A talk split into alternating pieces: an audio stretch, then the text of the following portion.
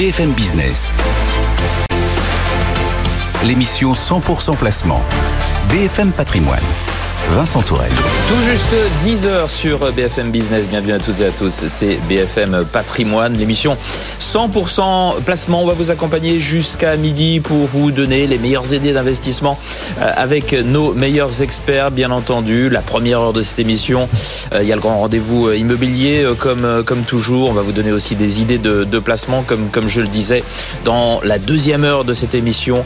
regard croisé comme vous en avez l'habitude. Et puis on répondra aussi à toutes vos euh, questions. Avant de parler euh, de la tendance à la bourse de Paris et de retrouver Aude Kersulek euh, à Euronext, le CAC 40 en petit repli aujourd'hui de 0,25%. On fait le point sur toute l'actualité économique.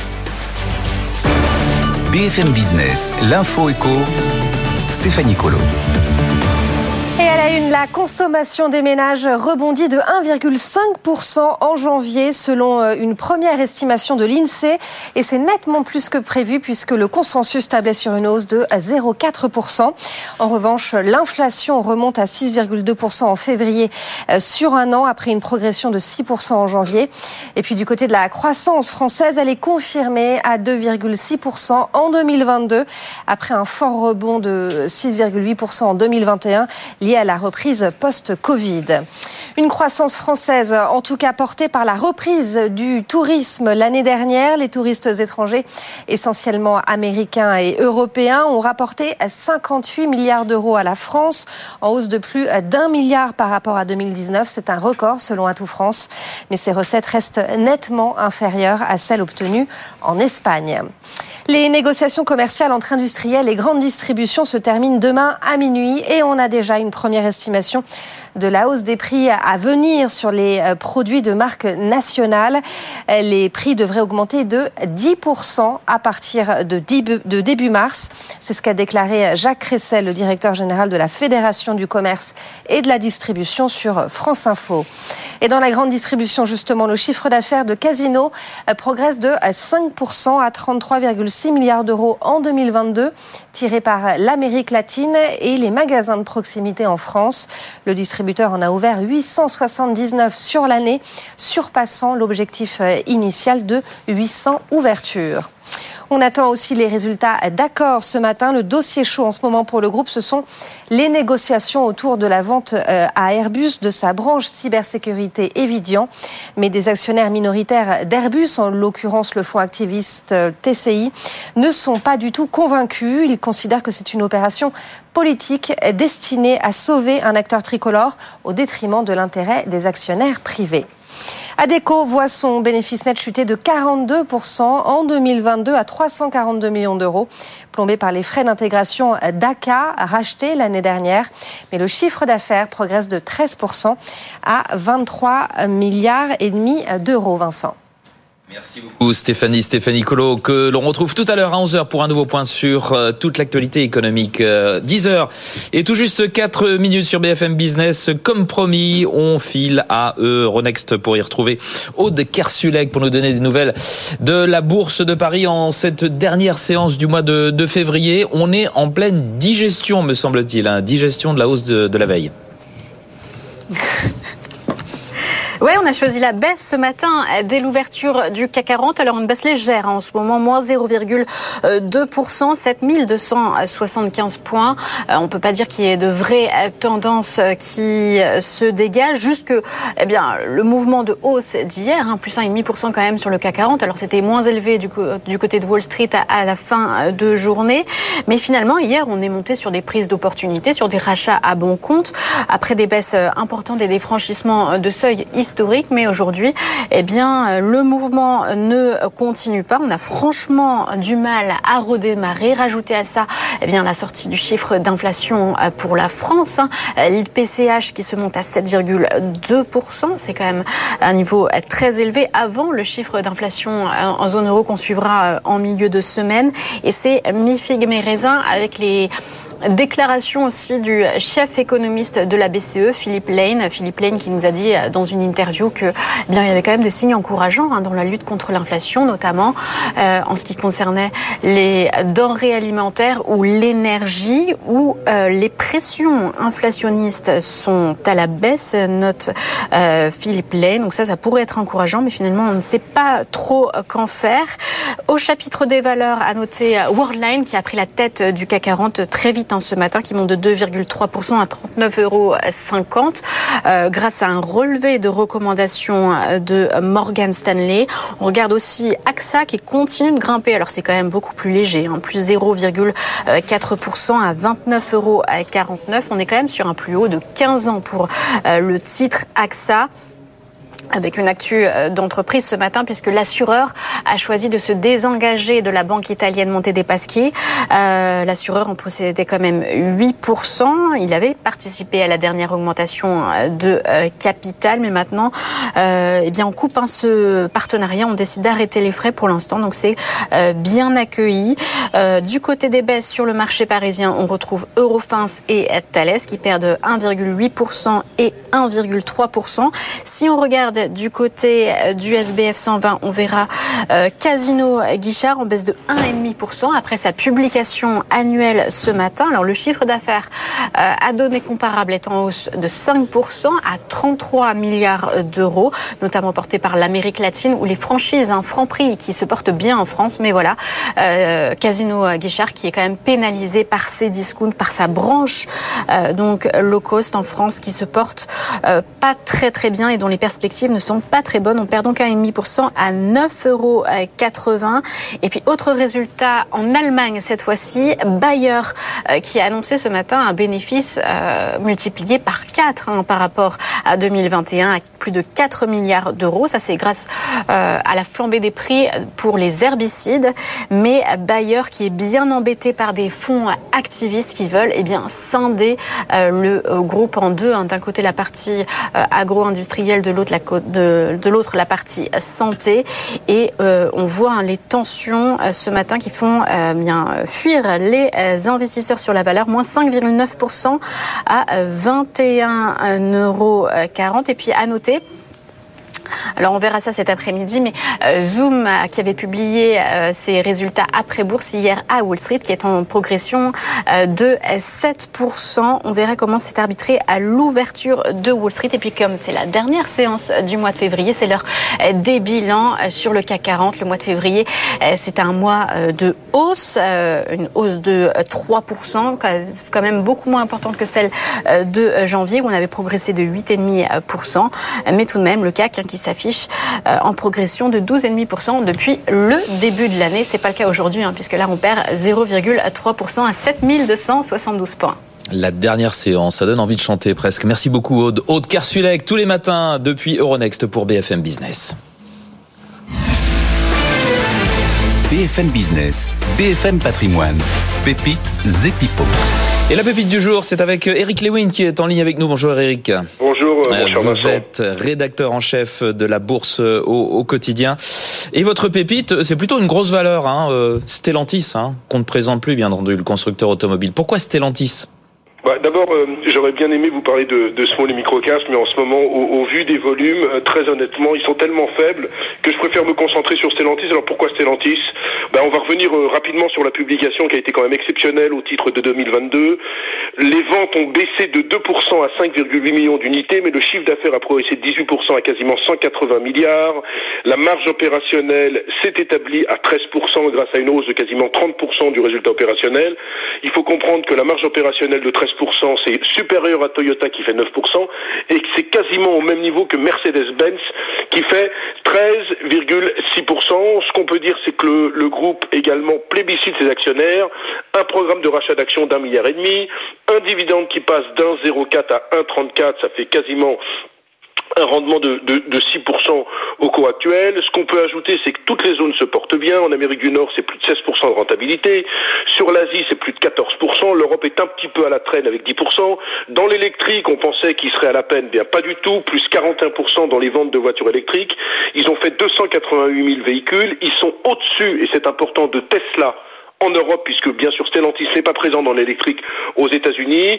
Que, que, dire encore? Cette année, on devrait encore avoir une marge à deux chiffres. Le free cash flow, qui est très suivi par les analystes, plus 78% à 10 milliards 8. Je parlais de l'électrique, à 23 modèles dans l'électrique. L'idée, c'est d'en avoir 50 à horizon 2024. Euh, Et puis, pour couronner le tout, la valeur est sans doute la valeur la moins chère de la cote. Alors certes, mon cher Vincent, elle a gagné 25% depuis le début d'année. Vous allez me dire, ouais, c'est beaucoup.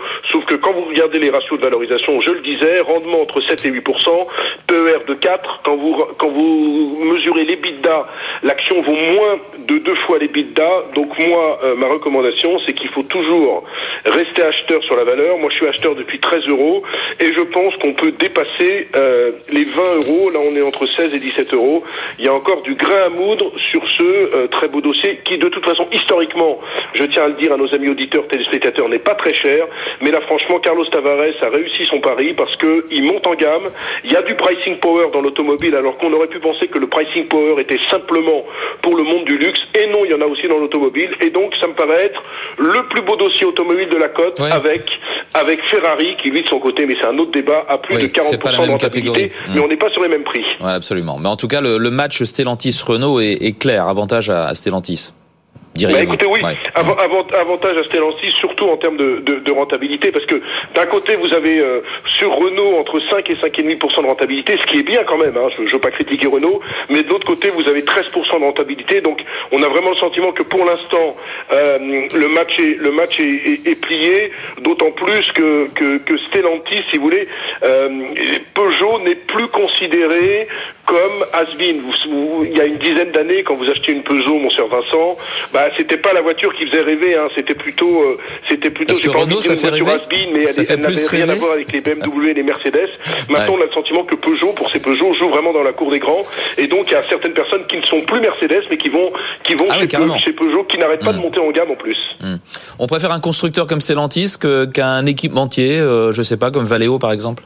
Bah, écoutez, Stellantis, c'est Stellantis, c'est pur. C'est-à-dire que les, les, les, constructeurs automobiles, euh, d'abord, il y a, y a quand même un petit peu moins de concurrence, et puis, et puis les équipementiers automobiles ont, ont vraiment subi les problèmes de, de, de, de chaîne d'approvisionnement. Ouais. On n'en parle plus des pénuries, des là. composants. C'est quand même beaucoup plus ça. compliqué pour le secteur. D'ailleurs, ouais. vous avez vu Valeo, euh, quand les résultats sont sortis, je crois que c'était la semaine dernière, le titre a fait moins 10 parce que justement, il y a beaucoup d'interrogations autour du groupe, et, et d'ailleurs, les performances des Forestia, des Valeo, des plastiques Omnium ne sont pas exceptionnels, alors que mmh. dans l'automobile, quand on regarde depuis le début de l'année, je crois que Renault fait plus 40 et Stellantis fait plus 25. Stellantis, euh, 16 euros 58, j'ai vu euh, tout à l'heure. Euh, un objectif à combien, Eric On rappelle. Écoutez, au-dessus de 20, allez, on va dire 21 euros, comme ça tout le monde est content. Très bien.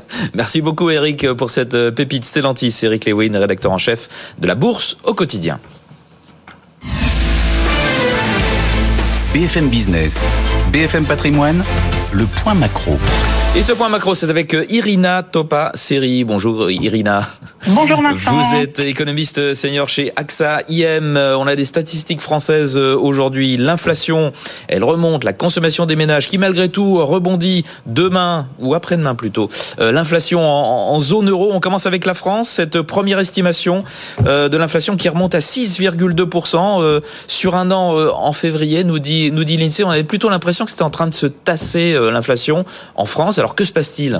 Oui, il fallait, il fallait que ça se tasse et ça se tasse pas. Effectivement, on a une réaccélération euh, même sur le mois. Hein, donc, on a une inflation qui progresse de 0,9% en février euh, contre 0,4 en janvier. Donc voilà, on, on, sent bien donc la pression des prix.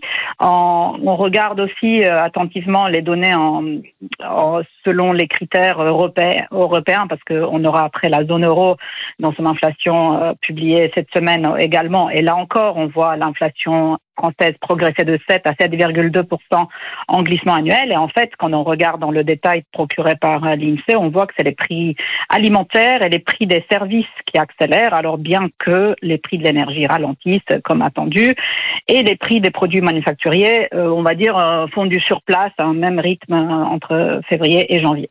Donc oui, c'est pas une bonne nouvelle et le consensus a été surpris euh, là-dessus et c'est quelque chose qui est d'ailleurs encore plus visible en Espagne parce que l'Espagne aussi a publié son, son, son, prix, son CPI, son, son, inflation. Et là encore, euh, le, le consensus s'est fait vraiment surprendre très fortement avec une inflation attendue sur le mois de l'ordre de 0,5% en progression mensuelle et elle est ressortie à 1%. Donc là, vous avez le, le glissement annuel qui remonte alors qu'il était attendu effectivement à la baisse. Donc on est surpris de 0,4 points de pourcentage sur le glissement annuel. Donc la France 0,2, l'Espagne 0,4. C'est pas terrible pour la publication de la zone euro de cette semaine qui était attendue effectivement en euh, une inflation qui devrait refluer de 8,6 à 8,2. Hmm. Donc c'est pas évident de l'avoir. Cela dit, disons une bonne nouvelle quand même. Il y, a, il y a eu quand même avant la publication de la Belgique. Je sais, c'est, c'est pas nécessairement un des plus gros On en des parle pays. Pas souvent. Mais oui, mais il participe à la, ah au calcul total et il faut voir que l'inflation en Belgique a reculé de 8% en janvier à 6,6 en février. Donc c'est énorme. Hein. Donc euh, tout compte fait, ceci devrait aider un peu euh, l'inflation en zone euro euh, qui sera publié cette semaine. Mais enfin, je pense que le regard euh, restera sur l'inflation sous-jacente. Et là, on n'a pas encore hein, le, le, tenant euh, de l'affaire, où là, on attendait l'inflation sous-jacente en stabilisation à 5,3% en zone euro. C'est très important parce que si l'inflation sous-jacente venait à réaccélérer, là, ça pourrait changer fortement la donne sur la politique monétaire de la BCE. Dans le même temps, en France, la consommation des ménages rebondit de 1,5% en janvier. C'est pas un peu paradoxal dans ce contexte? oui, ça... Après, sur le mois, il faut être attentif un petit peu sur euh, euh, ne pas aller très trop vite à tirer des conclusions. Euh, mais cela dit, toutes les composantes progressent. Hein. Euh, dépenses alimentaires, plus 0,6% sur le mois, biens manufacturiers, plus 1,3%. Mais enfin, celle qui tire toute cette euh, dépense des ménages, c'est quand même l'énergie qui progresse de 4%. Et ici, il faut vraiment lire là-dedans la réduction des dépenses de l'énergie prise en charge par le gouvernement. Donc vous voyez, il y a quand même un effet très fortement lié à cette au chèque euh, euh au chèque énergie qui mmh. la manière dont on les rentre dans le calcul donc effectivement faut attendre un petit peu pour tirer les conclusions, mais il n'en reste pas moins vrai que dans la publication du PIB de quatrième trimestre, certes on regarde un peu plus dans le rétroviseur, mais enfin bon, on voit quand même que le pouvoir d'achat euh, des ménages a progressé au quatrième trimestre et que le taux d'épargne a fortement progressé. Donc on est à 17,8% de taux d'épargne des ménages français. Donc on voit bien que voilà, il y a, y, a, y a, de quoi faire en fait. Hein. Les ménages ont mis de côté, alors que la consommation effectivement au T4 avait reculé de 1,2% ménages mettent de côté dans, dans l'incertitude ambiante. Merci beaucoup Irina. Irina Topa, série économiste senior chez AXA IM pour ce tour d'horizon macro dominé aujourd'hui par les chiffres de l'inflation en France. BFM Business, BFM Patrimoine, la vie IMO. Et pour cette vie IMO, nous sommes avec Marie Cœur de Roy. Bonjour Marie. Bonjour Vincent. Et avec Eric Alouche aujourd'hui. Bonjour Eric. Bonjour. Vous êtes directeur exécutif du réseau ERA euh, Immobilier. On va, vous allez nous dire où en est le, le, marché immobilier là en cette fin du mois de, de février. Marie, on commence avec vous. Euh, on parle des taux d'intérêt, des crédits immobiliers. La hausse va se poursuivre et même s'accélérer, dites-vous, puisque demain, 1er mars, le nouveau taux d'usure passe à 4% pour les crédits au-delà de 20 ans. Eh oui, eh oui. Euh, bah, vous le savez, le taux d'usure, c'est le taux maximal auquel les banques sont autorisées à prêter. C'est un taux tout compris, donc le fameux taux nominal, celui que vous allez négocier auprès de votre banque, plus l'assurance de prêt, plus les frais de dossier. Ce taux d'usure passe donc à partir de demain pour le mois de mars, hein, le mois de mars, euh, à 4%. Il était à 3,79 en février. Pourquoi? Bah Parce que vous savez, on a la mensualisation de ce calcul du taux d'usure. Il était calculé de manière trimestrielle. Depuis le mois dernier, c'est tous les mois. Et ça sera comme ça jusqu'au mois de juillet. Ce qui est en soi une bonne nouvelle. Pourquoi? Parce qu'on avait ces mouvements de stop and go de la part des banques qui peinent à rentabiliser le crédit immobilier. Elles ont leurs propres coûts qui augmentent et en parallèle, ce taux d'usure maximal, ce taux maximal qui les bloque et, qui les empêche de répercuter concrètement sur l'emprunteur la hausse de leurs propres coûts. Là, en mensualisant le taux d'usure, on a donc euh, la possibilité pour les banques d'accélérer plus régulièrement la hausse des taux d'intérêt. Donc, on n'a plus de banques qui arrêtent de prêter ponctuellement en attendant le relèvement trimestriel. Donc ça, c'est plutôt euh, une bonne nouvelle. Alors, ça veut dire quoi très concrètement? 4% de taux d'usure, ça veut dire que globalement, les taux d'intérêt, le fameux taux nominal, pourra aller euh, à partir du mois prochain, à partir de demain, jusqu'à 3,5%. Au-delà de 3,5%, si j'ajoute mes frais de dossier et mon assurance de prêt, ça passera plus. Donc c'est ça. Aujourd'hui, on est à environ 3%, donc faut s'attendre à un passage à 3,5%, sans doute dans le courant du mois prochain. Alors, vous allez me dire, c'est pas forcément une bonne nouvelle, mais là où c'est une bonne nouvelle, je vous le dis, c'est quand même qu'on aura plus ces blocages, qu'a priori, on a de moins en mmh. moins de blocages. Donc, on peut avoir son crédit plus cher, certes, mais on peut avoir son crédit aujourd'hui. Donc, moins de blocages, mais des taux qui augmentent quand même euh, régulièrement, et donc une perte de pouvoir d'achat hein, qui commence euh, à être assez forte. Oui, alors ça, c'est une évidence. Hein. Euh, il y a deux ans, 2021, on était à environ 1% de taux moyen. Il faut bien voir que là, je vous le disais, on a à peu près 3%, demain on sera à 3,5%. le courtier vous financez a fait les hein, sur la perte de pouvoir d'achat, c'est-à-dire qu'il y a deux ans, euh, à mensualité équivalente, j'empruntais 300 000 euros. Aujourd'hui, je suis passé largement sous les 250 000. Demain, voire l'été, quand on aura un taux nominal, hein, autour de 4% et une usure à 4,5%, on sera sans doute autour de 220 000 euros. Donc on aura perdu 70 à 80 000 euros de pouvoir d'achat. C'est considérable, mais je rappelle quand même à ceux qui nous écoutent que un, un taux à 3,5 voire 4%, ça reste plus faible que le niveau à date de l'inflation. Et deux, n'oubliez pas que si les taux venaient à euh, repartir à la baisse dans les prochaines années, vous aurez de nouveau la possibilité de renégocier eh avec votre propre banque ou avec une autre banque concurrente. Merci Marie. Eric Alouche, euh, c'est à nous. Marie nous parlait justement de l'impact euh, de ce euh, taux d'usure mensualisé qui, est, réévalué donc à 4%. Quel impact sur le marché justement? Comment se porte le marché immobilier français? Alors, il se porte bien. cette fin du mois de février. On entend beaucoup de ah choses. oui. on entend beaucoup de choses. C'est vrai qu'on a vécu une période extraordinaire puisqu'on était à plus d'un million, hein. million deux cent mille transactions hum. au mois d'août, euh, au mois d'août 2021. Et depuis cette période, le volume de transactions baisse régulièrement. Ceci dit, il faut bien comprendre que c'était une situation exceptionnelle. On est aujourd'hui aux alentours d'un million cent mille transactions puisqu'on était à un million cent neuf cent mille 109 000 précisément au mois de décembre. Je parle des actes authentiques. Donc vraisemblablement, ça va continuer à baisser. On pense qu'au cours du premier semestre, on va avoir une baisse d'environ peut-être 8 à 10% du volume des transactions. Ça devrait se stabiliser autour du million de transactions. Mais un million de transactions, c'est pas si mal. Euh, c'est pas mal compte tenu du contexte, euh, compte tenu de la situation. Euh, même si, alors on parlait effectivement du taux d'usure et on parlait du taux de crédit qui monte, le taux d'usure et, et le taux de crédit est nettement en dessous de l'inflation. Donc ça reste intéressant d'acheter. Je me rappelle, il y a quelques temps, il y a encore six mois, on disait, mais est-ce qu'il faut encore acheter? Puisqu'effectivement, il y a aujourd'hui euh, des taux de crédit qui montent. Est-ce qu'il faut acheter? Ben oui, si on avait acheté il y a six mois, on aurait un taux de crédit bien inférieur. Mais, Et aujourd'hui, il a bien monté. Oui, mais alors, Eric, la question que beaucoup se posent, alors je sais ce que vous allez me répondre, mais je pense que ça vaut toujours le coup de vous reposer la question à vous, professionnel. Euh, c'est, bon, bah, j'ai les, les, taux qui montent euh, normalement les prix devraient baisser en parallèle. Oui, vous parlez pas des prix, vous parlez des, euh, volumes. Est-ce que j'aurais pas tout intérêt à attendre justement parce que là les prix bon ça commence un peu à ralentir mais est-ce que j'aurais pas tout intérêt à attendre là que les prix baissent véritablement? Est-ce que c'est le début de la baisse? On peut faire ce calcul, mais effectivement, si on fait ce calcul, on sait qu'on va avoir des taux euh, qui vont monter. Donc finalement, cette, cette baisse de prix va être grignotée par les taux.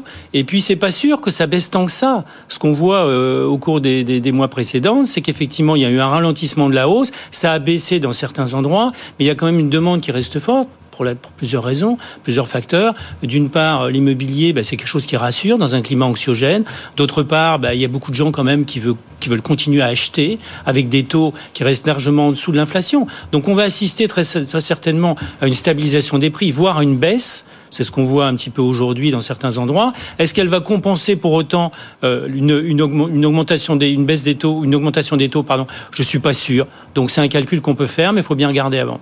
Mais du coup, euh, par rapport à cette baisse de prix, donc vous vous dites bon, a priori correction, petite correction, euh, mais effectivement, je pense qu'encore une fois, on le dit assez souvent que le marché se porte bien ou mal d'ailleurs, que la France c'est plein de territoires.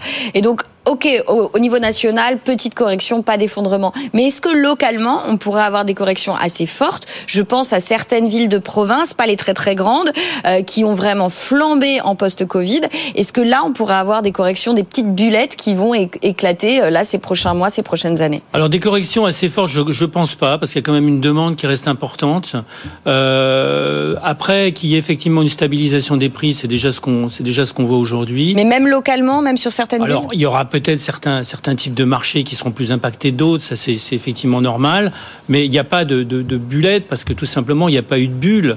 Euh, on a eu une augmentation qui était. Il n'y a pas eu de bulle ces 25 dernières années? Alors, c'est oui, mais si on prend 25. Non, dans les grandes villes, 10 000 euros le mètre carré à Paris, voire ah plus. Ah bah ouais, bah alors, typiquement Paris, c'est le marché où il n'y a pas de bulle. oui, mais pour moi une bulle c'est quelque chose d'assez soudain, d'assez brutal, et puis effectivement si on prend 25 ans, c'est sûr qu'il y a une augmentation des prix. Est-ce que pour autant c'est une bulle? Euh, Je sais pas. Ça correspond aussi à un engouement, ça correspond aussi à une insuffisance aussi peut-être de production de biens. Hein. On voit que le neuf a, largement baissé, hein, puisqu'on est à 15% de moins en termes de réservation au cours de l'année 2022 euh, euh, par rapport à 2021, ce qui est énorme. Hein, on sait pourquoi, tout ça, ça s'est passé, parce qu'effectivement, il y a eu des, des, tensions sur les matières premières, euh, et puis également sur l'énergie. Euh, donc tout ça, évidemment, ça fait qu'il y a eu plus d'engouement pour l'ancien. Et, et, du coup, non, non, mais je voudrais revenir sur cette histoire quand même de petite bullette. Euh, J'insiste, je pense qu'effectivement, Paris, c'est vraiment le contre-exemple. C'est-à-dire que là, pour le coup, on a des fondamentaux économiques, un patrimoine particulier à Paris, qui fait que, euh, je dis pas que la hausse des prix se justifie et que le niveau des prix se justifie, mais qu'en l'occurrence, la demande, l'offre, tout ça est, est assez sain d'une certaine manière. encore une fois, à ceux qui nous écoutent, je suis toujours locataire, donc n'allez pas croire que voilà. Euh, mais euh, je pense à d'autres villes, je pense à Perpignan, je pense à Reims, je pense. À... Je vais pas vous faire la liste de toutes ces villes qui ont pris euh, des, des, hausses de, de, prix à deux chiffres depuis deux trois ans là. Est-ce que est-ce que là c'est corrélé euh, à l'activité, au tissu entrepreneurial de ces villes là, euh, d'avoir des prix qui ont à ce point augmenté en fait. Moi, c'est là où je crains qu'il y ait eu des petites bulettes là ces deux trois dernières années, dont, dont, sont responsables aussi les habitants des grandes villes, les Parisiens ou les habitants des grandes métropoles, Lyon, Bordeaux, etc. Est-ce que vous croyez pas que là, pour le coup, il pourrait y avoir une correction Alors, sévère? c'est possible. Oui, c'est possible. Il peut y avoir des corrections. Effectivement, c'est tout à fait possible. Ça va dépendre de l'offre et de la demande. Ça va dépendre aussi de l'activité économique. Ça va dépendre d'un certain nombre de paramètres qu'on maîtrise pas aujourd'hui. Donc, vous dire qu'il va pas y avoir de baisse importante sur certains endroits, je peux pas vous le dire. Je n'en sais mmh. rien. Quelle est l'ambiance dans, dans vos agences? Agence Serral, à votre, votre confrère de d'Orpi, euh, Guillaume Martineau, sur cette antenne, euh, disait hier soir, euh, la fête est finie, il n'y a plus de queue dans les agences, on reçoit très peu d'appels. Oui, L'engouement n'est plus là, quoi. L'envie, alors c'est sûr qu'à un moment de... C'est pas ce que vous nous disiez tout à l'heure. Vous dites qu'il y a toujours une envie d'acheter. Oui, nous c'est ce qu'on voit. Alors après, évidemment, on a vécu une période exceptionnelle, donc faut remettre ça en perspective par rapport à cette période exceptionnelle. Donc si on veut que l'exceptionnel continue, c'est sûr qu'on avait une donc demande. C'est plus calme quand même. même Mais oui, c'est effectivement beaucoup plus calme. Mais est-ce que c'est un problème? On va faire notre travail, hum. on va effectivement faire la différence, on va amener euh, plus de conseils. Euh, il va falloir effectivement convaincre le vendeur du vrai prix de son bien, parce que ça aussi c'est une difficulté aujourd'hui. Vous avez des vendeurs qui continuent à rêver sur le prix de leurs biens. C'est normal, ils veulent le vendre le plus cher possible. Et c'est aux professionnels d'expliquer le vrai prix du bien. Donc on va faire notre travail et c'est la compétence qui va faire la différence. Eric, juste un mot du DPE quand même, même si on n'a pas beaucoup le temps, mais euh, l'interdiction à la location des passoires thermiques, ça se met en route progressivement. Là aujourd'hui, vous voyez un impact des mises en vente un peu plus importantes de passoires. quel est l'impact aujourd'hui concrètement euh, que vous constatez de, de cette interdiction bah, Il y a un impact, euh, il y a un impact important. Je rappelle que les passoires thermiques, ça concerne, d'après certaines études, plus de 7 millions de logements. Donc c'est quand même pas neutre.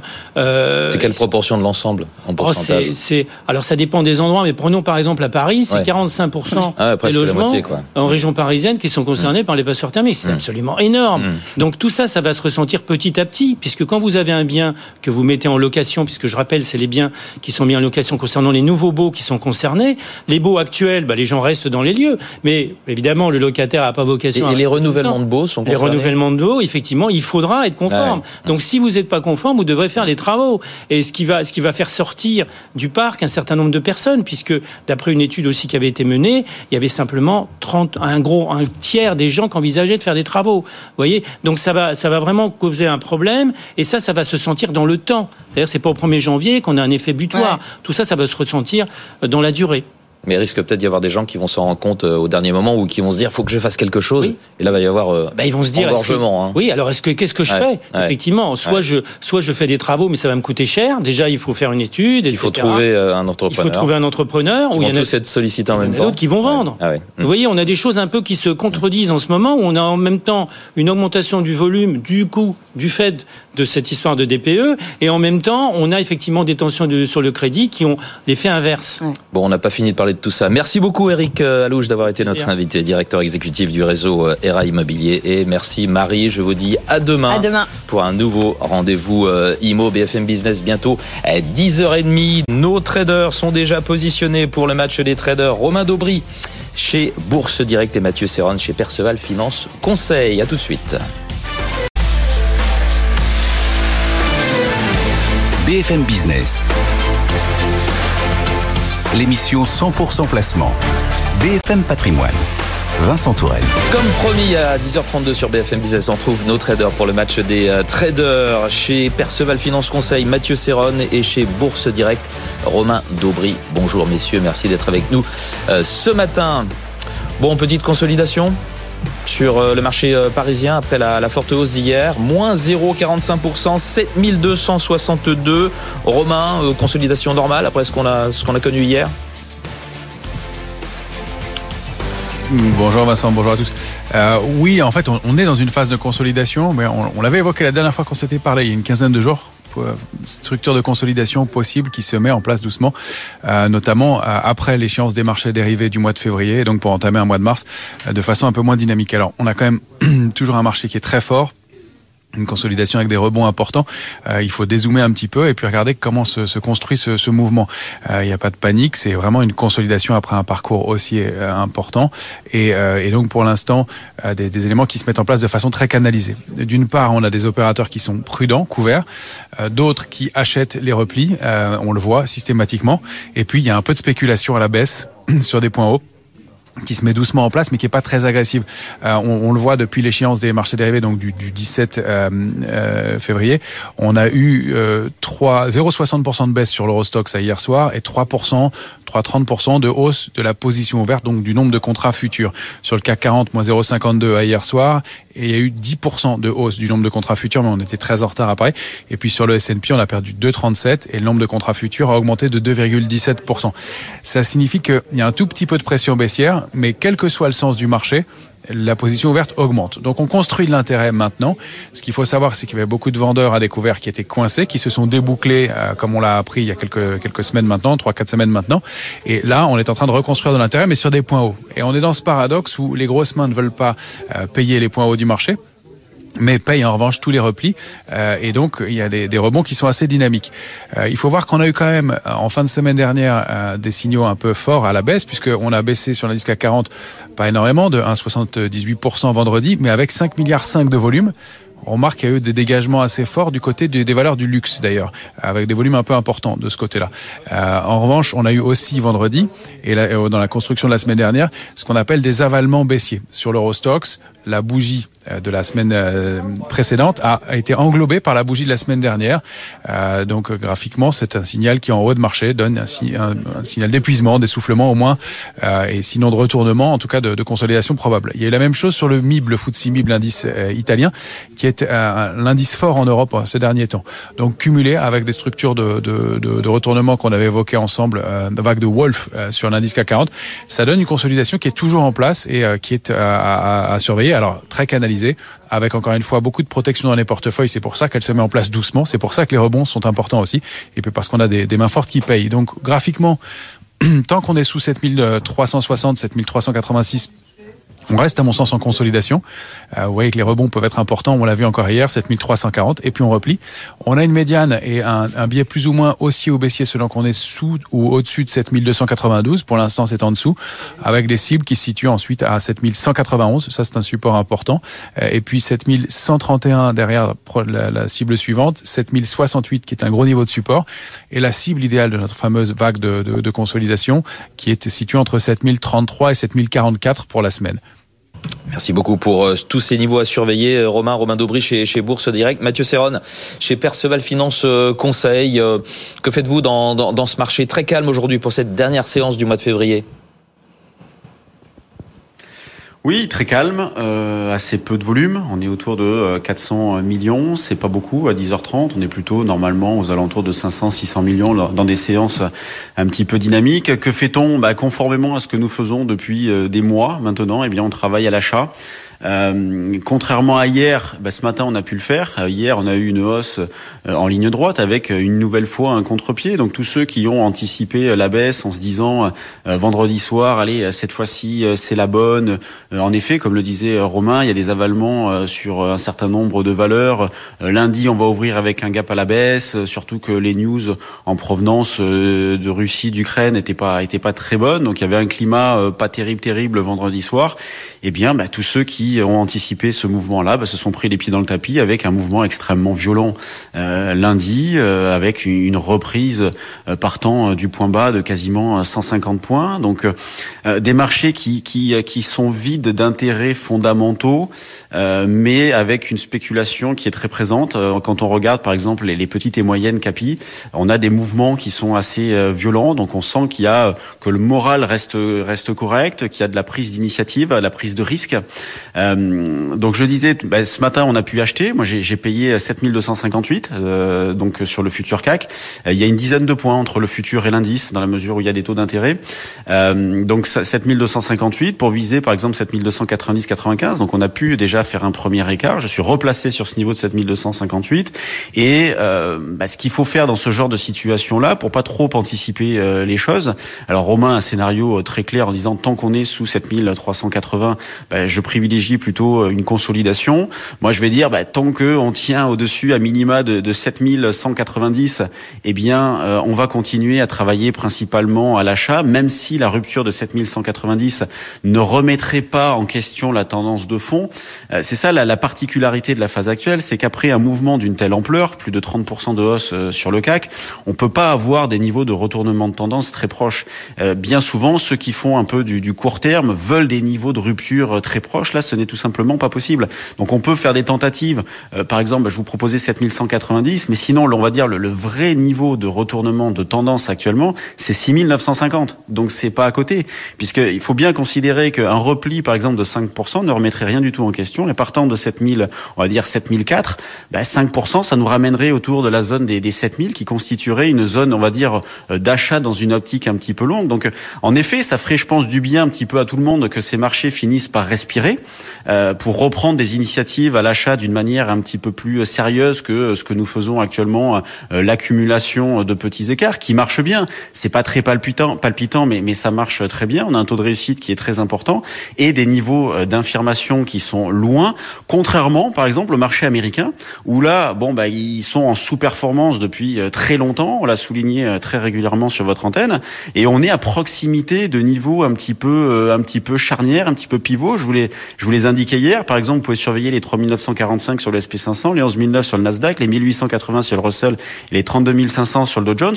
Où euh, ben là, on arrive au bout du bout de quelque chose. Vous voyez, soit on tient au-dessus de ces niveaux-là et on va dire qu'on on évite, on, évite d'entrer dans une zone d'attraction baissière. Euh, et si on passe dessous, bah c'est c'est pas très bon. Donc à surveiller les marchés américains, ce que ça peut donner sur ces niveaux-là. En tout cas, l'Europe se porte plutôt bien avec euh, ce matin au niveau des actions Worldline qui est dopé par un relèvement de recommandation euh, de euh, Morgan Stanley. Et sinon, pour le reste, c'est très régulier. Donc pas encore d'alerte du côté du, du, marché euh, parisien. Merci beaucoup Mathieu Serron chez Perceval Finance et merci à Romain Daubry chez Bourse Direct pour ce match les traders. BFM Patrimoine, l'émission 100% placement sur BFM Business. Et notre invité à présent, c'est Benoît Lombard. Bonjour. Bonjour Vincent. Vous êtes euh, le président du groupe La Place. On va parler SCI avec vous euh, aujourd'hui. Quels mythes et opportunités autour des SCI Alors apparemment, les SCI, on le vend en poupe. Hein. Il y a beaucoup de créations. Euh, quelle est l'ampleur? Il y a toujours eu beaucoup de créations. Mais c'est vrai que l'année dernière, il y a eu à peu près 120 000 hein, créations de SCI. Hmm. Mais dans le même temps, il y a 90 000 radiations parce que la société ah est dissoute, le solde, parce que les associés hmm. euh, sont décédés, ou pour hmm. tout un tas d'autres raisons. Donc ça fait un solde quand même positif de 30 000, ce hmm. qui fait que à peu près nos compatriotes effectivement sont friands. On estime à peu près un million de SCI en circulation qui fonctionnent en France. Comment est-ce qu'on explique cet engouement? Ben Parce que y a, on parlait de mythe et opportunité. Euh, une société civile immobilière est une société. Et une société qui réunit au moins deux personnes. Jusqu'à là, ça va. Et la société qui encadre la règle des associés, c'est le pacte social. Mmh. Et ce pacte social, il vise à quoi? Ben, Il vise à encadrer justement ce qu'il est possible de faire avec cette société qui est civile par l'objet, mais dont la forme peut être commerciale, on en reparlera, et puis qui est immobilière. C'est Tu détiens des biens immobiliers, et les Français aiment l'immobilier. Eh ouais. Adore la pierre. Euh, on va voir les opportunités et les points de vigilance. Ces opportunités, en quoi est-ce intéressant? Tout d'abord sur le plan juridique. Bah, au plan juridique, euh, il y a trois activités que peut faire la société civile. Elle peut détenir un actif immobilier qu'elle met à disposition à titre gracieux au profit des associés. Ça peut être une résidence qui constitue la résidence principale des associés. Une jurisprudence de 74 l'admet. Elle peut louer nu ou meublé. Attention, sur euh, la location meublée, on en reparlera après. Donc ces trois activités, activité résidence principale pour les associés, location nue ou location meublée. Sur le plan fiscal, qu'est-ce que ça donne? Bah, au plan fiscal, euh, il y a deux éléments à prendre en considération. Soit la SCI n'est pas assujettie à l'impôt sur les sociétés, soit elle est assujettie c'est-à-dire elle relève de la fiscalité des personnes physiques. En réalité, elle n'est pas euh, assujettie à l'IR, puisqu'elle relève de la fiscalité des associés. Si elle est euh, assujettie, euh, non assujettie à l'IS, eh bien là, on se retrouve avec la fiscalité qui dépend des associés. Alors soit elle loue un bien immobilier, auquel cas les revenus sont générés au sein de la société, et puis sont ventilés entre les mains des associés au prorata de leur part. Euh, on peut encapsuler aussi. Donc ça, c'est une société qui a l'IS. Et là, il y a un intérêt, puisque les revenus qui sont générés, les revenus bruts, on peut mettre en face un passif hein, de euh, ces euh, revenus, euh, qui sont l'amortissement du bien, les charges, etc. Et là, on a un revenu net. Et là, le fait d'avoir encapsulé au sein de cette entité à l'IS permet de distribuer ou de pas distribuer sur décision des assemblées générales. Et donc, c'est l'assemblée générale ou les assemblées générales qui peuvent décider de l'affectation du revenu. Et donc, on voit qu'on maîtrise la distribution. Et si on maîtrise la distribution, on maîtrise par là même la fiscalité qui s'attache aux associés qui reçoivent euh, les revenus fonciers par l'intermédiaire de cette société à l'IS. Donc, il y a un intérêt en structure d'accumulation pour cette entité à l'IS. Et l'intérêt en termes de transmission des Transmission, on en parle souvent. Donc, euh, pourquoi? Bah, Pour une raison qui est très simple.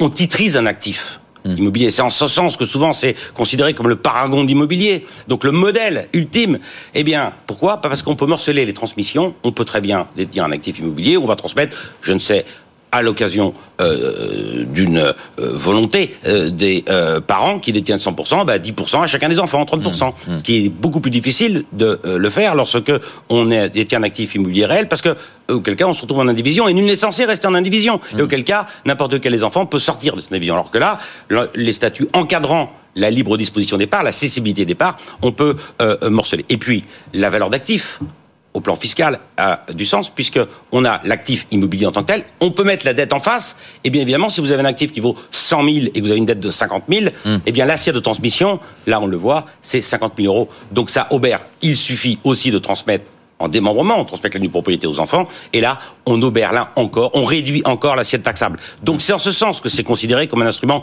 transmittif. On morcelle et on a une valeur d'assiette qui est réduite. On a peut aussi, bien évidemment, réduire la valeur de l'actif en tant que tel, parce que les statuts encadrent tellement la gestion du bien que, en réalité, on est un peu prisonnier de ses parts, même si ce principe est contredit, bien évidemment, par euh, le droit en tant que tel. Petite parenthèse, ça vaut le coup de faire une SCI à partir de d'un bien Alors- valant combien ou combien de biens? Petite parenthèse, hein, parce que Oui, oui, mais c'est intéressant. je vous dis, il y a à peu près euh, Ouais. euh, 25% des actifs qui sont détenus et qui constituent la résidence principale. D'accord. Donc Une des résidence SCI principale. 25% des SCI, euh, ouais. là, je la- Mm. abrite, c'est le cas de le dire, la résidence principale. Bon, 75% c'est des biens qui sont euh, euh, loués et Puisque c'est une société civile, il n'y a pas besoin d'avoir un capital social minimum. Et le capital social minimum, ils ont autour de 1300 euros, donc très faible. D'accord. Hein, donc des apports en compte courant permettent de financer et de compléter. Et donc il n'y a pas de capital minimum. Euh, avant de passer au point de vigilance, quelque chose à rajouter sur euh, l'intérêt? Il y a plein de choses à rajouter, puisque Allez, on ne un. conçoit une SCI que dès l'instant où on a un objectif. C'est du sur-mesure.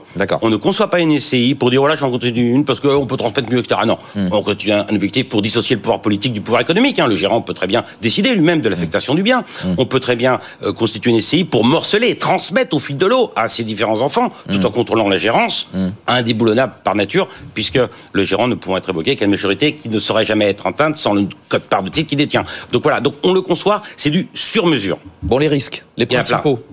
Il y a, Les principaux, on n'a a- pas le temps il y a des de- risques tous les fiscaux. évoquer. Donc euh, il y, a, il y a un risque fiscal. Tout d'abord, vous savez que le conjoint survivant, euh, lorsqu'il hérite de euh, la résidence euh, principale, eh bien il y a une décote de 20%. Bah pas pour la SCI.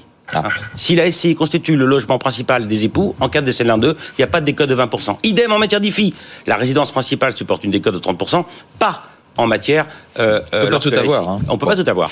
Et puis, euh, on peut pas opter aussi pour le microfoncier. Vous savez que lorsque vous avez 15 000 euros maximum euh, de revenus fonciers, si ces revenus proviennent d'une SCI, vous pouvez pas opter pour le microfoncier avec l'abattement de 70% Donc, euh, sauf si vous détenez un bien euh, par ailleurs. Donc, en tant que tel, il y a des contraintes, il y a des risques fiscaux, puis il y a un risque aussi qui est important c'est les obligations comptables. Le principal risque des SCI, c'est les SCI qui n'ont pas de vie sociale. Donc, il y a des obligations comptables. Il faut des assemblées générales. Il faut déclarer euh, dans une 2072 lorsque on n'est pas sujeté à l'IS. Il faut que cette vie sociale puisse aussi être publiée. Hein, les grèves, donc il y a des formalités légales, il y a des coûts administratifs. Il faut le suivre. Il faut qu'il y ait une vie sociale. Pas de SCI sans vie sociale. Hmm. En conclusion, l'intérêt des SCI Un intérêt qui se fait dès l'instant où on a créer cette SI dans un objectif donné et en l'adaptant aux besoins des créateurs. Donc en tant que tel, ça n'a aucun sens. Hmm. Ça n'a de sens que dès l'instant où ça a été pensé en vue d'objectifs fixés. Avoir un objectif réfléchi. Merci beaucoup, euh, Benoît Lombard, pour euh, toutes ces explications sur les, les SCI. Président du groupe La Place. Au revoir. Au revoir. Votre rendez-vous avec les conseillers HSBC, experts de vos projets. Plus d'informations sur hsbc.fr. Euh, un petit point sur les marchés financiers. Hein. je le disais tout à l'heure, c'est la dernière séance du mois de, février. Comment vont, les marchés en cette dernière séance euh, du mois? Bah, Ils digèrent, ils digèrent la, hausse de la veille. Hein. Rappelez-vous, on a gagné 1,5% hier. C'était une hausse assez inattendue euh, d'ailleurs. On est actuellement en repli de 0,4% sur le 440 à 7266. Les plus fortes baisses, Eurofin Scientifique, Dassault Systèmes, Thales, hein, ce sont des baisses qui oscillent entre 1 et 2%. Et à l'autre extrémité du classement, euh, Worldline qui gagne plus de, 2%, ça c'est un relèvement de, de recommandation de Morgan Stanley. On a AXA euh, qui gagne à peu près 1%. Il y a une actualité sur AXA euh, qui cède l'essentiel de sa participation dans l'italien Banca Monte di Paschi, je ne sais pas si je le dis correctement. Et puis Alstom qui gagne 0,9%, tout cela avec un euro-dollar à 1,0614. BFM Patrimoine l'émission 100% placement sur BFM Business.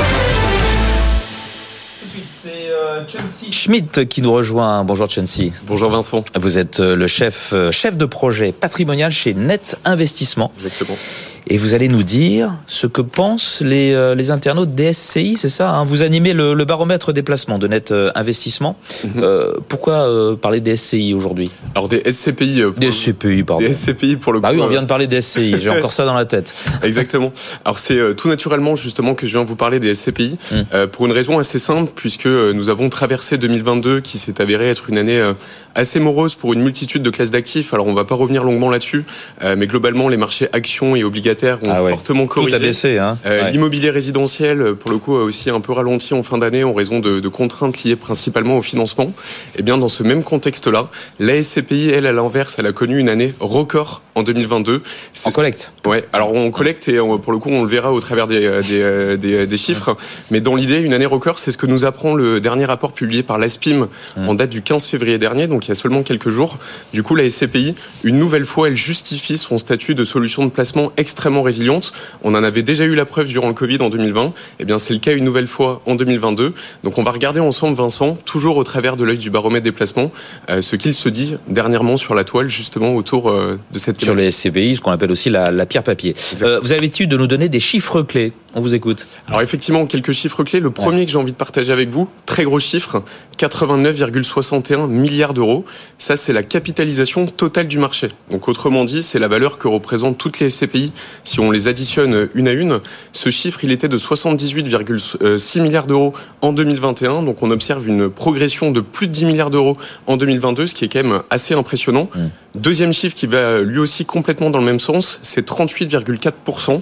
Ça, c'est l'augmentation de la collecte nette en SCPI entre 2021 et 2022. Donc rapide synthèse, Vincent, sur ces deux chiffres. Une année record tant au niveau de la taille du marché que de la collecte. Et ça, pour le coup, c'est une très bonne nouvelle pour les investisseurs, puisqu'on le rappelle, plus une SCPI elle va collecter d'argent, plus elle va pouvoir investir dans de nouveaux actifs immobiliers, plus le parc immobilier qu'elle gère sera diversifié, et ce qui viendra naturellement diluer et réduire le risque final pour les investisseurs. Maintenant, ça c'est pour la partie risque. On a l'habitude aussi de regarder la partie rendement. Donc dernier chiffre, 4,53%. Ça c'est le rendement moyen délivré par les SCPI en 2022, et c'est là aussi encore une fois une bonne nouvelle, puisque ce rendement il est en hausse de 1,8% si on compare à fin 2021. Donc en conclusion sur ces chiffres clés, un rendement en hausse, une mutualisation des risques qui s'intensifie euh, grâce à une très forte collecte. Donc euh, vraiment que des bonnes nouvelles pour euh, pour la SCPI. Bon, tout ça, ça préjuge pas de la suite. Hein. On sait pas, on sait pas ce qui peut se passer en, en 2023. Il y a quand même, il y a quand même pas mal de, de nuages sur l'immobilier de façon générale et en particulier sur les sur les sur les bureaux. vous analysez aussi les mots clés les plus tapés. Quels sont-ils ces mots clés concernant les SCPI Alors effectivement, autre indicateur que l'on aborde à présent, donc celui des, des mots-clés. Donc on le rappelle, on va regarder quels sont les mots qui sont euh, le plus souvent tapés ou consultés autour euh, de cette thématique. Vous faites un nuage, c'est ça, et puis vous voyez ce qui ressort. Exactement, c'est exactement ça. Ouais. Alors sans trop de surprise, on va remarquer dans un premier temps les plus gros acteurs de ce marché, avec des noms de très grandes sociétés de gestion, mmh. euh, comme Primonial, comme Perial, Sogenial, Intergestion. Petite mention particulière d'ailleurs, Vincent, pour la société Epsilon Capital, puisqu'elle fait son entrée pour la première fois sur ce nuage de mots. Euh, grâce au lancement, euh, il y a un petit peu plus d'un an de sa première SCPI qui s'appelle Epsilon 360, qui a trouvé un très franc succès auprès des investisseurs dès son lancement. Donc c'est finalement pas ce qu'il y a dedans? Alors pour le coup, elle, est, elle une, une spécificité d'investir sur ce qu'on appelle de l'immobilier small cap. Donc elle va plutôt porter son dévolu sur des actifs, euh, disons, euh, valorisés entre 1 et 5 millions d'euros, ce qui mm -hmm. sont plutôt des actifs assez délaissés finalement par euh, les autres grandes sociétés de gestion. Euh, donc pour le coup, voilà, elle a vraiment cette particularité en ciblant ce type d'actifs et elle clôture sa première année avec un rendement supérieur à 6%, d'où euh, finalement cette, cet engouement. Maintenant, on va aussi et surtout euh, retrouver une mention qui est assez inhabituelle sur ce nuage de mots, qu'on n'avait pas l'habitude d'observer jusqu'ici. Elle se situe euh, tout en haut de ce nuage de mots pour euh, nos téléspectateurs qui, qui voient certainement ce nuage apparaître devant eux à l'écran. pour le coup, c'est le terme SCPI démembré. Mmh. Alors pour le coup, j'ai envie de faire un, un, un petit focus d'une petite minute justement sur sur le démembrement. Vous l'avez. Voilà, ça peut ça peut vraiment s'avérer être une excellente astuce ouais. pour toutes celles et ceux qui ambitionnent de préparer leur retraite à horizon 3, 5, 7, 10, 15, voire même euh, 20 ans. Euh, c'est une mécanique, alors, pour être très clair, déjà, elle diffère complètement euh, du format classique d'investir sur de la SCPI en pleine propriété, où le concept, bon, on le rappelle, il est très simple. Un investisseur qui place 100 000 euros sur une SCPI qui délivre un rendement, par exemple, de ouais. 5%, il percevra chaque année 5 000 euros de complément de revenus sur lesquels il devra euh, assumer une fiscalité. À l'inverse, le démembrement de propriété et l'acquisition de ce qu'on appelle la nue propriété de part s'adresse plus à celles et ceux qui n'ont pas forcément un besoin de complément de revenu immédiat, mais qui anticipent un besoin futur principalement, Vincent, dans le cadre d'un objectif retraite. Donc là, si on reprend un exemple... Pourquoi vous parlez de retraite quand vous me regardez bah alors, Non, je plaisante, je plaisante, coup, bien sûr. C'était pas destiné à vous euh, principalement, oui, mais c'est oui, vrai que c'est actuellement... On en parle euh, tellement en ce moment. Exactement. Donc si on reprend un exemple, Vincent, imaginons un investisseur qui, lui, est à 10 ans de la retraite, qui aura donc a priori entre 52 et 54 ans, on ne sait pas trop euh, du coup actuellement, qui dispose lui aussi de 100 000 euros à investir, mmh. eh bien on pourra lui recommander d'investir sur de la nue propriété de part de SCPI à 10 ans. Résultat, pendant 10 ans, il ne percevra aucun complément de revenu. Mmh. Il n'aura par conséquent aucune fiscalité assumée. Pas d'IFI non plus, je le précise au passage s'il est assujetti. Donc déjà, cette stratégie d'un point de vue fiscal, elle est plutôt optimisée. Maintenant, ça va beaucoup plus loin que ça, puisque pour compenser son manque à gagner associé à la non-perception des loyers, voilà, pendant 10 ans, il va Comme acheter... les appartements. Euh, Exactement. Ouais. Il va acheter ses parts de SCPI avec une mmh. décote. Et mmh. si on reprend cet euh, exemple à 10 ans, la décote, elle s'établit en moyenne à 32%. Mmh. Euh, ça, ça, ça peut varier d'une SCPI pour le coup à une autre. Donc en retenant cet exemple, cet investisseur, sans tenir compte d'une revalorisation du prix de part ou des loyers, il pourra voir ses parts valorisées environ 147 000 euros 10 ans plus tard et il pourra prétendre percevoir un complément de revenu de 7 350 euros par an si on retient toujours ah, cette même hypothèse notes, de 5% de rendement par an. Donc juste en synthèse là-dessus, ouais. euh, Vincent, la SCPI en démembrement, elle donne la possibilité aux investisseurs de faire gonfler un capital mmh. durant leur phase d'activité dans le but de percevoir plus plus tard, au moment où le besoin il est réel et où souvent la fiscalité est plus On douce. reporte les revenus. Exactement. Voilà. Bon, il vous a fallu plus d'une minute. Du coup, vous avez beaucoup moins de temps pour euh, la dernière partie de cette euh, de cette chronique. Le pouls du marché, l'avis des internautes sur les SCPI. Allez, en deux minutes. Alors très très succinctement, pour le coup, c'est pas très étonnant au vu de ce qu'on vient de Ouais. se dire. L'avis il est plutôt euh, très bon autour des SCPI. 91% des Ah oui, avis. quand même. Ouais, Ouais. 91% sur les 12 derniers mois. On n'a pas trop l'habitude de se- parler, mais c'est des taux. euh, Alors- c'est un taux particulièrement élevé. Alors c'est un taux qui est particulièrement élevé. Ouais. Effectivement, 91% d'avis positifs, seulement 9% On d'avis avait négatifs. rarement des 91%. Et effectivement, pour le coup, Vincent, parmi toutes les thématiques qui sont screenées et analysées par le baromètre des placements, c'est elle, c'est celle qui capitalise pour le coup les meilleures mentions. Donc on observe vraiment aujourd'hui euh, un, un vrai consensus des investisseurs justement autour euh, de la SCPI. Donc numéro 1 du, euh, du, du classement. C'est ça, des, devant euh, l'assurance vie. Oui, devant euh, quoi? Hmm. Alors, dans, dans les autres thématiques, on va, on va retrouver l'assurance vie, on va retrouver Eh ouais. les fonds financiers, on va retrouver la location meublée, l'immobilier défiscalisant, pas Mm. mal de choses. Donc aujourd'hui, voilà, sur, sur, sur notre baromètre, c'est la SCPI qui arrive en numéro 1. Mais la SCPI devant devant l'assurance vie, ce qui est quand même ce qui est quand même une surprise. Hein. Euh, Exactement. Vous dites combien euh, de ça pèse combien de milliards? Parce que l'assurance vie c'est 1800 milliards. Je Alors, crois, pour le coup, oui. euh, Ouais. En termes de, de taille du marché, il Ouais. y, a, il y, a un- il y a un vrai écart. On disait euh, 89,61 milliards pour la SCPI. Euh, Ouais. Pour donner d'autres voilà. Contre-exemples, le livret A et le LDD, c'est plus de 500 Mm. milliards. L'assurance vie, vous venez de le dire, c'est plus, Mm. de, plus, de- plus de, de 1000 milliards. Mm. Donc pour le coup, c'est un marché qui est quand même beaucoup plus euh, contracté, mais des avis qui restent quand même très très bons, très certainement liés à ce qu'on se disait en préambule, où euh, même dans des années justement de tension et de crise, bah, finalement les, les rendements restent quand même euh, assez stables dans le temps. On ne parle pas de la part des valeurs. La part des valeurs est stable aussi. La, la valeur des parts plutôt. La valeur des parts elle est stable aussi. Alors pour le coup, la valeur des, Parce des que ça, si, si, si le climat devient plus difficile, non seulement le rendement va peut-être baisser, je sais pas, mais euh, la valeur des parts aussi risque de. Alors il y a, y a plusieurs choses. Effectivement, si on, si on tente d'anticiper les choses sur les premières années, Mm. euh, concernant le rendement, ce qu'il faut savoir quand même, c'est que dans ces temps d'inflation, les baux locatifs sont euh, peu ou prou indexés justement sur l'inflation, donc on peut Donc s'attendre les rendements vont être préservés.